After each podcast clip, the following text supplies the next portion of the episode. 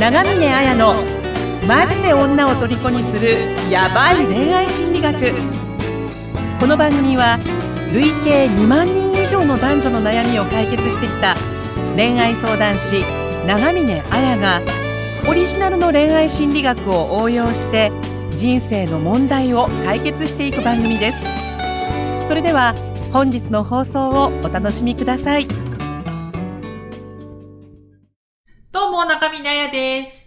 どうも、インタビュアーの村松です、はい。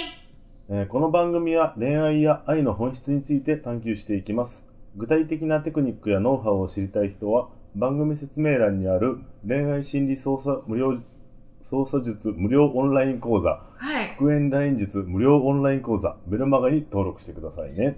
はい。はい。ということすんなで、り言えるようになってきました。そうです。ちょっとこれ、はいこのメルマガの名前難しすぎるんで、ちょっと変えようかな、みたいな。術、術って言いにくいですね。ちょっとなんかななかなか書いてある文字とね、言うのは違うなっていう感じなんですが、じゃあ早速、はい。相談の方行きましょうかね。いきますかね。はいじゃあ、あの、相談なんですけど、今回は、えー池田さん、33歳からのご相談です。はい。私、独身男性33歳、相手、既婚者33歳の女性と8ヶ月交際中です。旦那とエッチするとの話になり、私が子供みたいに嫉妬しました。そして、そのすぐ後、彼女は、もういいねん、別れようと言い、途中でぐずぐず2回ほど泣いてしまいましたが、すぐ平常に戻りました。どうすれば彼女の気持ちを納得させられるのでしょうか？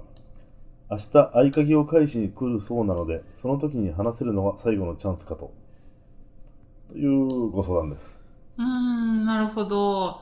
なんか、なんか急ぎでしたけど、多分もう明日って過ぎてますよね。そうですよね。はい、申し訳ないです。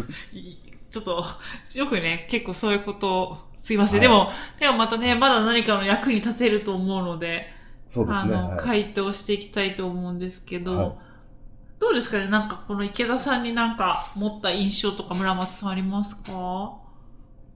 えーっと、池田さんは独身で相手が既婚者なんで、要するに不倫関係みたいな。そうですね、不倫関係ですね。はいこの女性、女性にとっては不倫ですよね。あ、そうですね。はい。なんか、どうでしょうか。こう言っちゃ、なんですよ。よくある話のような気も。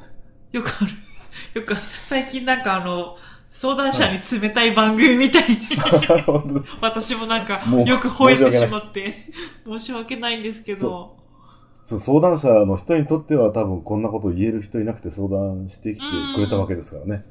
そうですよね。相談者の人にとってはやっぱ言える人がいないと思って相談してきた、はいして。くださったと思うんですけど、こういう相談は非常に多いってことですよね。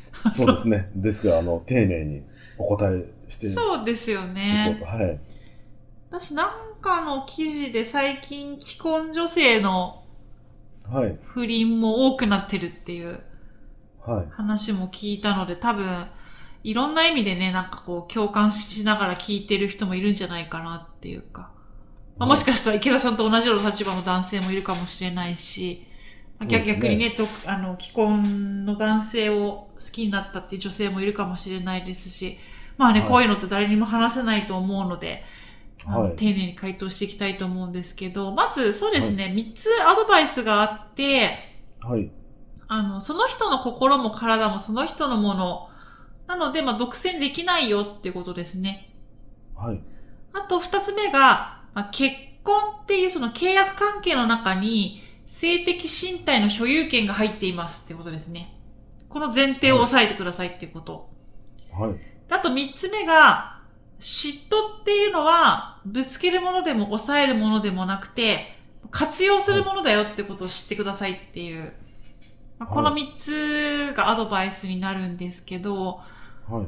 まあ、まず単純にですよ、よく、あの、これってもうみんなそうなんですけど、その、既婚だとか既婚じゃないとか、あの、はい結婚してる結婚してないに関わらず、単純にですよ、村松さんの心も体も村松さんのものですよね。はい。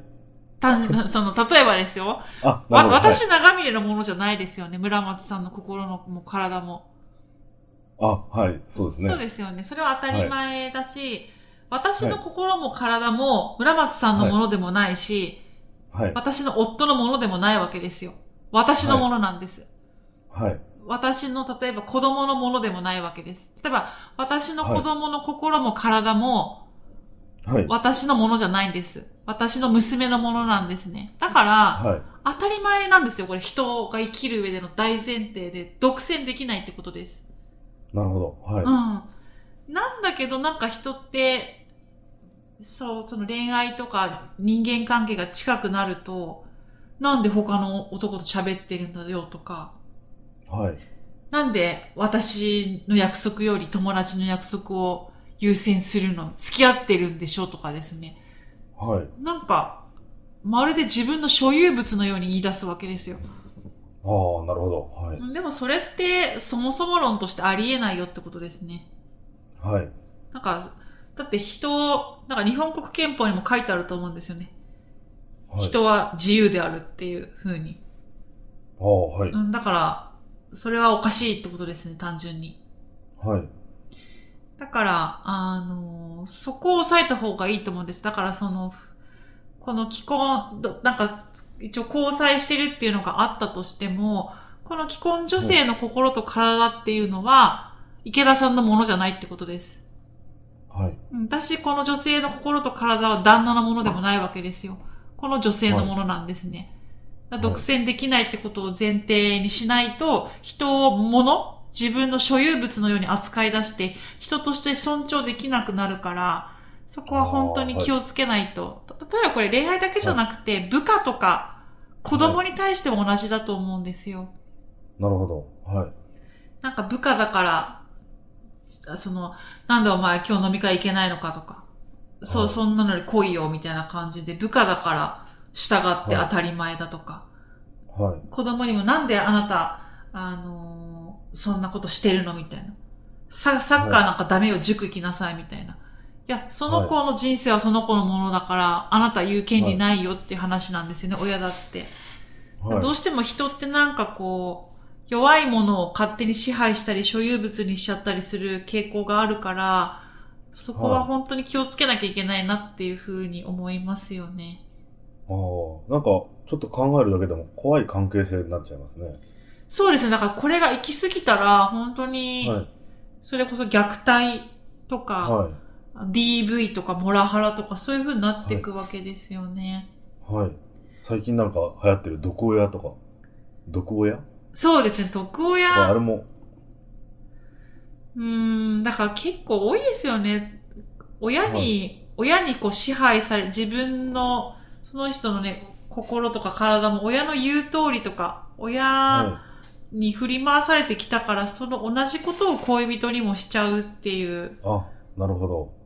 やっぱ人が生まれた時に一番親密な関係って親だから、はい。恋愛って親密な関係じゃないですか。そうすると同じこと人ってパターンでしちゃうっていうのもありますよね。はい。うんだから結構その人が親とどういう関係だったかっていうのを見ると恋人にも同じような関係を築くのであ、なるほど。お母さんの言いなりだったで何も言いたいことが言えなかった男の人は恋人に対しても嫌われたくないっていう思いから何も言えないとかですね。結構はい母親との関係が恋愛関係で同じようにやっちゃうっていうのもちょっと言えるかもしれないですよね。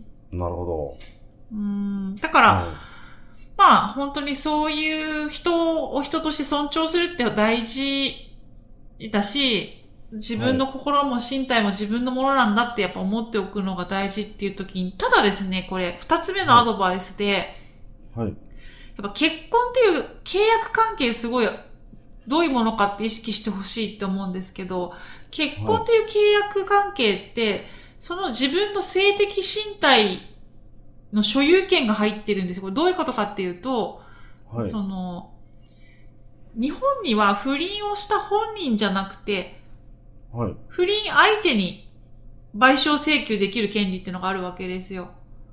はい。だからその、それどういうことかっていうと、自分の所有物を無断で使用された。だそれを、はい。その、損害賠償。これって損害賠償の請求と同じ法理になるので。なるほど。はい。だから結婚っていうのは、この結婚した人以外とはセックスしませんっていう風に、自分の性的な身体の所有権を配偶者に与えてるってことなんですよ。だから独占させてるわけですよ。独占できないんだけど、本来は。そうですね。はい。うん。だから、その人が配偶者以外の人とセックスをしたってことになったら、はい。で池田さんお門違いなんですよ。なんかその、なるほど。はそのね旦、旦那とエッチするって話になり、嫉妬するとか、切れたとか、はい。あはのお前、人の所有物、い。はい。その、その、その相手の既婚者の女性は、私の身体的な所有権は旦那にありますよっていう契約を自ら結ん結んでるわけですよね。はい。うん、だから、その夫が、何池田やってんだっていうふうには言えるわけですよ。俺の所有物にどどうしてくれるんだっていう。そうですね。はい。うん、なんかみんなそこのところ全然考えないで結婚するし、はい。うん。なんかそこのところ全然か考えないで、なんか、なんていうのかな、お、全然考えないで結婚して、セックスレスになって、じゃあ他の人ととか、なんか、ああの、結構結婚夢見がちにする人多いと思うんですよ。特に女の人とか。はあ。はい。あなんか結婚すれば人生変わるとか。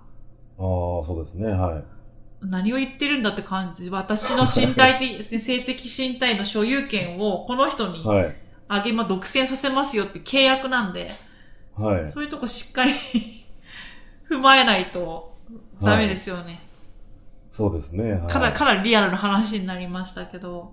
はい。うーん、だから結婚ってなんか幸せなものでもなくて単純に契約なんで、はい。制度にしか過ぎないっていうところも、それはどういうものなのかっていうのをしっかり抑えるの大事ですよね。はい。うん。どう、どうですかね？なんか、暗い、現実的な感じですけど。いや、でも、その、そうですね。なんか、け、結婚って、なんでしょうねと思っちゃいますね。うん、なんか、結局なんていうのか、そう戦後とかの時にロマンティックラブイデオロギーっていう、なんかみんななんか、すごい大恋愛をして気持ち的に好きになった人とはい。結婚をして、その人だけとセックスをするっていう、だから、恋愛と結婚とセックスが、まあ一つのパッケージングになったものこそ素晴らしいと思ってるわけですよね。あ、なるほど。はい。でもこれって、ありえない話なんですよね。だから今の厳密に言うと。はいだ。って恋愛ってはい。感情じゃないですか。好きだとか。はいそ。の人の好きとかっていう気持ちの高まりですよね。はい。うん。だからその気持ちの高まりはずっと続かないですよ。ああ、はい。あのーだって感情ってずーっと好きでーすみたいにいかないから、絶対に。なるほど。はい。うんたなんか、お落ちるときないですか？普通に。あ、別にこの人は 別に。と友達でもないですか？はい。なんかこの間まで楽しかったけど、なんか他の友達と今遊んでる方がいいやとか。ああ。そうですね。あるかもしれないですね。うん、だから人の感情って絶対一定じゃなくて波があるんですよ。はい。私、反転するっていうか、こいつめっていう、はいあの、恨みにも、その反転する曲に、曲があるものだから、はい。あの、曲、白黒とか曲ですね。はい。うん、だから、それが、あ結婚っていうのは制度です。契約ですよね、単純に。はい。だセックスっていうのって、ある意味非日常っていうか、はい。あの、今、あの、昔の考えで言うと、その、に結婚っていうとか、農村とか部落で生活し、淡々とした日常を、より楽しくするために祭りの時の乱行があったみたいな、そういうセックスって位置づけだから、い全然違うものが一つにパッケージングされてるってすごい矛盾なんですよね。ああ、はい。そうですね。その、それでロマンティックラブイデオイデオロギーってまあげ幻想なわけですけど、そういうイデオロギーなわけですけど、あそれのからくりを未だに盲信して結婚に突入するって私バカじゃないのかなって思うんですよ。単純に考えてみろよっていう話ですね。そうそうですね。まあ。うーん。だから、そうですね。だから本当に、なんていうのかな。こう世間一般的に言われていることが必ずしも正しいことじゃないんで、もしこれが正しければ、あの、離婚率が3分の1を超えるなんていう現状はないだろうし、そうですね、はい。うん、セックスレスで悩んでるなんていう人もいないだろうし、はい。あれ？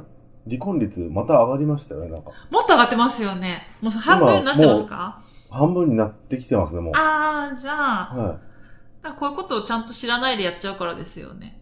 そうですね。うん。教えてくれないですよね、誰も。誰も教えて、一回、こう失敗してみ、失敗とは言わないですけど、一回、こう、うまくいかないことを経験してみて、改めて思うことかもしれないですよね。そうですね、うはん。だから、そう大変だと思います。好きっていう感情をずっと恋愛感情を持ち続けることはできないし、い。はい、一回その契約を結んじゃうと、その中で収まらないといけないし、はい。でも、セックスする相手も、結婚って現実じゃないですか。はい。現実的なものに人は欲情しないですよね。そうですね。うんはい。だから、よ欲情させるような、なんか自分の内面磨きをす するとか、なんか、はい。なんか工夫しないとどうにもなんないし、はいそ自その、外の人を好きになるって当たり前だと思うんですよね。ああ、なるほうん。私別にその、結婚としてはすごくいい相手かもしれないけど、必ずしもセックスするパートナーとしてはいいとは言えない時もあると思うんで。ど。はい。うん。だそういうこともなんか考えると、ちょっと相談から脱線しましたけど、はい。なんかそういうところも含めて自分ってどういうパートナーシップを結んでいくのが自分にとって合ってるのかなって、なんかそれぞれの人が考えてみてほしいなと思いますよね。はい。うん。いかがでしょうか？いかがでしょうか？あ、今、あと三つ目が、そうですね。あとは、えっ、と、まあ、嫉妬はぶつけるものでもなくて、抑えるものでもなくても、活用するものだよっていうことを言ったと思うんですけど、はい。なんかすごい、あの、なんていうのか、これ本当多くの人が嫉妬して、その関係をダメにしちゃうと思うんですけど、はないん。かその恋人が、やっぱ他の人とセックスをしたら嫉妬するのは当然だと思うんですね。はいだから単純にその池田さんの立場だったら、一応付き合っはいどんなに結婚してるっていう風に言っていたとしても、あなたのことが好きとかっていう感じで付き合ってるわけですから、それは嫉妬しますよね。はい。それ当たり前、あと、もし嫉妬しなかったら、本当に私のこと好きなのって疑われると思うんですよ。なんか平常心だとおかしいじゃないですか。はい。好きだからこそ独占したいと思うし、はい。嫉妬も湧いてくるわけですよね。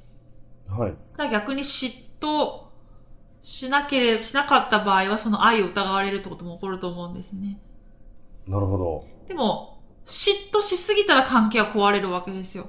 なるほど。うん難しいですね。そう、だからそこなんですよね。そこを、はい。なんていうのかな、すごいそのみんな感情を衝動的に使いすぎる、衝動的に、はい。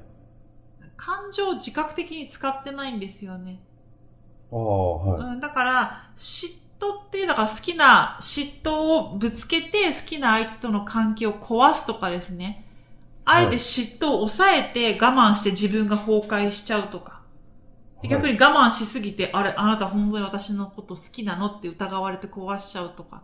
そういうことじゃなくて、あの、活用すればいいと思うんですよ。すごく嫉妬すると。君が旦那とセックスしてるなんてもうそんなの想像したくないっていうか。それは君のこと好きだからだっていう風に激しくセックスすればいいと思うんですね。なるほど。うん。そうすれば、はあ、私のこと好きい。はい。で嫉妬もしてくれてるし、はい。もうねって終わるじゃないですか、単純に。より、より関係高まりますよね。はい。好きだからこそ嫉妬して、それでなんかあの、ブチ切れて責めるとかだったら、なはいもうなんかめっちゃ疲れるこいつになっちゃいますけど、そうですね。はい。すごい嫉妬してるからこそ君を抱きたいとなれば、それはもうはい燃えるような関係になるわけですよね。はい。そのようにやってくださいってことです。なるほど。はい。はい。じゃあ池田さんは、池田さん、まあ、その 合鍵を返しにもう来ちゃったと思いますけど、そうですね。申し訳ないです、遅れちゃって。でもまだ、まだこうずるずる関係がね、続いてることを願って、あの、そんなそう風に。ですね。池田さん最後のチャンスって言ってますけど、最後のチャンスなんてもうないですから、もう自分が頑張る限りチャンスはずっとありますから。そうですね。なんか今からでも、はいあの、なんかちょっと嫉妬を活用して、はいち。ゃちゃっとやってみてください。でもやっぱりその嫉妬、自分が嫉妬してるっていうのもやっぱり相手に正直に伝えるっていうのは大切かもしれないですね。そうですね。これ、ほんとなんか、嫉妬してるって言わないんですよね。言わないですよね、男の人は。女の人も言わないですか、あんまり。嫉妬してるとは言わないと思います。その、ねなんで他の女ととか、あ、そうですよね、うん攻撃的な感じにしちゃいますね、それだと。なんで他の女だがっていう風に、その、そのし行動の背後に自分にどんな感情があるのかってことですよね。はい。嫉妬してるってことを明確に言葉に言うことですよね。しね嫉妬してるって感情が湧き起こる根源にはなんかニーズがあるわけですよ。はい。それは、あなたともっと一緒に時間を過ごしたいからっていうのがある、あったりするかもしれないですよね。あはい。それを言えばいいと思うんですよ。すごく嫉妬してるって。なぜなら私は他の誰よりもあなたと一緒にいた,、い、たいっていうふうに思ってるからって。だから、もしよければ今度、私とだけの時間を作ってとかって言えば、こいつ可愛いやつめとかなるじゃないですか。そうですね、伝わりますよね、やっぱり。うんは明確に。い。なんで、ね、はい。池田さんもその、そういうことをもうさらけ出して伝えて、そうですね。嫉妬してるって言った方がいいですね。あの、はい。なんか、なんで寝るんだよとか、そういう意味ないんで、そういうのは。そうですね。苦しそうに嫉妬してるって言ってください。はい。そうすればきっと、ね、そのお相手の方も、まあ池田さんを好きで付き合ったわけですから、分かってくれると思うんで。そうですね。苦悩、嫉妬に苦悩する池田さんを見て惚れると思いま。そうですすね。はい。はい。じゃあぜひそんな感じで、ね、頑張ってみてください。はい。じゃあ、こんな感じで、これからも皆さん私と一緒に愛のヒーローになりましょう。はい。本日はありがとうございました。はい、ありがとうございました。